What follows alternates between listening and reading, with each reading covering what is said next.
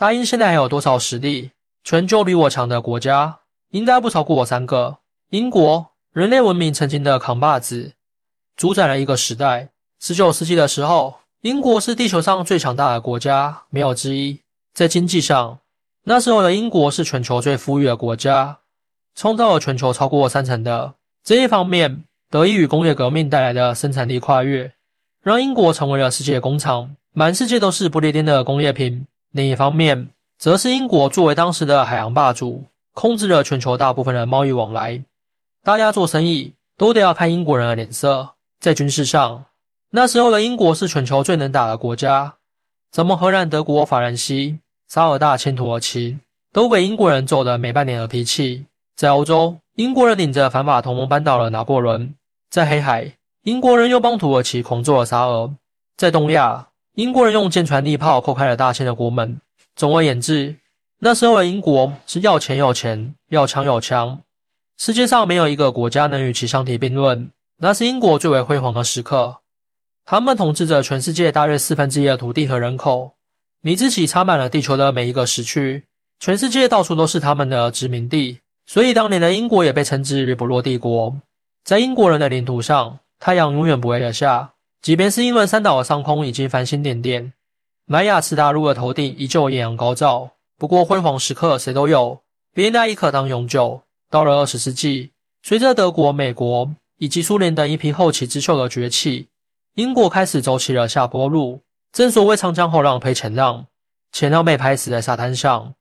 英国虽然很强，但也挡不住后辈们的冲击。尤其是在二战结束之后，元气大伤的英国再也无力制霸全球，只能是无奈的让出老大的位置，退到幕后给小弟当小弟。时至今日，英国已经是衰败的不成样子。不仅遍布全球的殖民地丢失殆尽，国际上也很少有他们的声音，顶多就是站在美国身前狐假虎威而已。大部分时候，英国都只能是偏居在欧陆边缘，百无聊赖的追忆着往昔，感叹那不复当年的那个自己。当然，英国衰败归衰败，却也不是谁都没有资格瞧不起。毕竟瘦死的骆驼比马大。英国作为曾经的地球扛把子，到今天尽管是已经衰败了多年，但剩下的家底依旧很厚实。全球能与之相比的国家寥寥无几。首先，在经济上，英国如今尽管已经是家道中落，没法像日不落帝国那样富可敌丘，但仍旧是世界上最为主要的大型经济体之一，在全球的经济体系中都占据着举足轻重的位置。按照世界银行给出的数据，英国在二零二年的总量高达三点零七万亿美元，是当今世界第六大经济体，在欧洲则是仅次于德国。另外，在人均方面，如果按照英国六千七百万左右的人口数计算，英国在二千零二十二年的人均则是能够达到四点五七万美元。这个数据，即便是在高收入国家里面，也算得上是中上水平。当然，英国不仅仅是表面上的经济数据好看，实际的经济内容也是非常的充实。毕竟，作为当今世界最发达的国家之一，英国的经济可不是沙特这些纯靠老天爷赏饭吃的土豪所能比。他们不是那种依赖资源出口的单一经济模式，而是有着成熟且稳定的经济体系，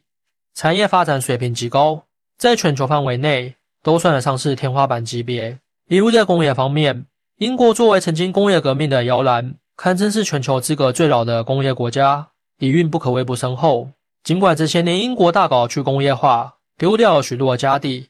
但是剩下来的东西依旧能帮助其跻身全球工业强国之列。关于这一点，英国的罗洛公司就是一个很好的例子，也就是和劳斯莱斯汽车同名的那家工业巨头。罗洛公司是全球知名的航空引擎制造商，在国际航空发动机市场占有很大的份额，像波音、空客等当今世界许多咱们熟悉的飞机制造商，那都是罗洛公司的忠实客户。尤其是在自线科技市场，罗洛公司的发动机几乎是处于垄断的地位。都快成万流公司的独家供应商了。众所周知，航空发动机这东西不仅工艺极其复杂，对材料要求也非常高，属于是门槛极高的高度精密机械，有着工业皇冠民族之称。一般来讲，能把航空发动机鼓捣明白的国家，那多少都是有两把沙子；而做到像英国这种全球顶尖的水平，那更是有很多把沙子。当然，罗罗公司仅仅只是英国发达工业的一个代表。类似的工业巨头，英国还有很多，比如在汽车制造领域，英国也算是全球顶尖的汽车制造大国，有着一大堆全球知名的汽车品牌，像什么劳斯莱斯、路虎、宾利、阿斯顿马丁等等，那都是从英国走出来的。再比如半导体领域，英国的公司算得上是龙头级别，尽管他们家一颗芯片都不造，但是全球超过九成以上的芯片制造商都要依赖架构来制造芯片。另外，还有生物制药领域，英国有着两家全球排名前十的制药巨头，分别是格兰素史克公司和阿斯利康公司。值得一提的是，英国经济除了在工业方面底蕴雄厚外，金融方面的实力也是不容小觑。他们在世界金融体系中的地位举足轻重，一举一动都能牵动全球的金融走势。甚至毫不夸张的讲，在当今世界的主要经济体中，英国的金融应该是玩的最好的，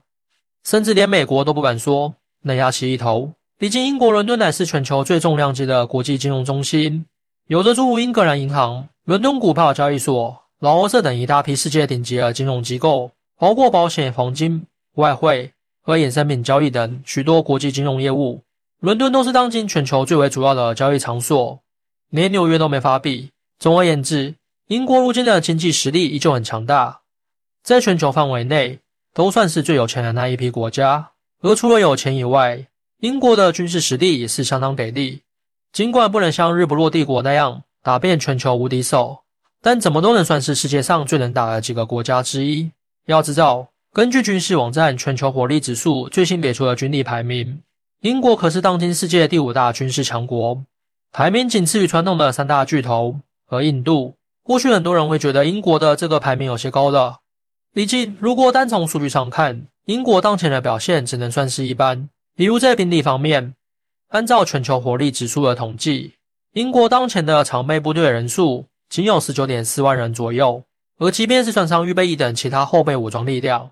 英国当前的武装力量总兵力也只有二十三点一万人。在比如装备方面，同样是全球火力指数的统计，英国的海陆空三军当前总计装备有七十多艘各型军舰、六百多架各型军用飞机、二百余辆各型坦克、二百多门各型火炮，以及大约三十架导弹发射载具，区区不到十万人的军队，再加上几百辆坦克和几十艘军舰，对于英国这样一个世界级的大国而言，这点的人马装备。无疑是有些不够看，但是话说回来，并不在多，而在于精。英国当前的军事力量，尽管规模不大，但是质量水平却不低，尤其是在武器装备方面，英国人用的那都是些好东西。比如在空中，英军装备的台风战斗机，乃是欧洲三剑客之一，为当下主流四代战机的顶尖水平。另外，英军的五代机三十五也在陆续服役中，空中实力怎么都不算弱。再比如在海上，英军装备的伊丽莎白女王级航母和四十五型导弹驱逐舰，都算得上是当下同类型装备的佼佼者。至于说陆地装备方面，英军的挑战者型主战坦克乃是正儿八经的三代主战坦克，在当下的主流坦克里面有着一席之地。所以数量不够，质量来凑。英军当前尽管规模有限，但凭借先进的武器装备，依旧能够发挥出不俗的实力。当然，这还不算完，英国在军事方面的优势。不光是体现在军事力量上，在其他许多的军事相关领域，英国也能拿出很多不错的底牌。比如在军工领域，英国多少也算得上是一个军工强国，国防工业体系非常的成熟，像什么坦克、飞机、驱逐舰，甚至于航母，他们其实都能自己搞定。咱们在前面提到的那些英军装备，都是英国人自家兵工厂鼓捣出来的东西。再比如核武器领域，英国乃是当今世界少有的核大国之一。不仅拥有一定规模的核武库，还具备相应的投送手段，由前卫级战略核潜艇搭配三叉戟式潜射弹道导弹的核打击体系。虽说比不了前美国那样的海陆空三位一体，但也足够任何国家喝上一壶的了。哪怕是三巨头这种级别选手，那也得要忌惮三分才可以。总而言之，英国当前的军事实力不容小觑，全世界基本没几个国家能够惹得起。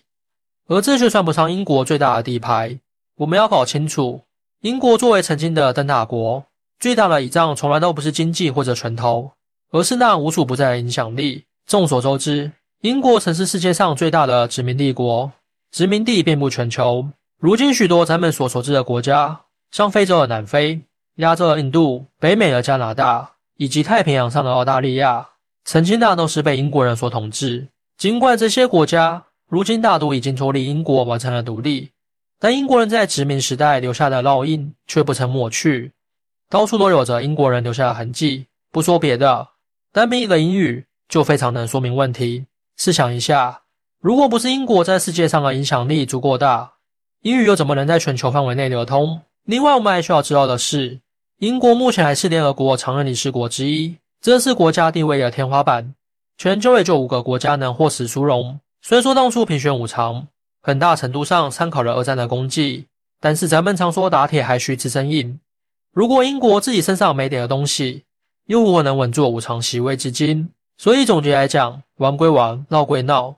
别当五常开玩笑。如今的英国尽管是衰败了多年，完全不复当年辉煌的模样，但却也没有到山穷水尽的地步。他们仍旧是当今世界最具实力的国家之一，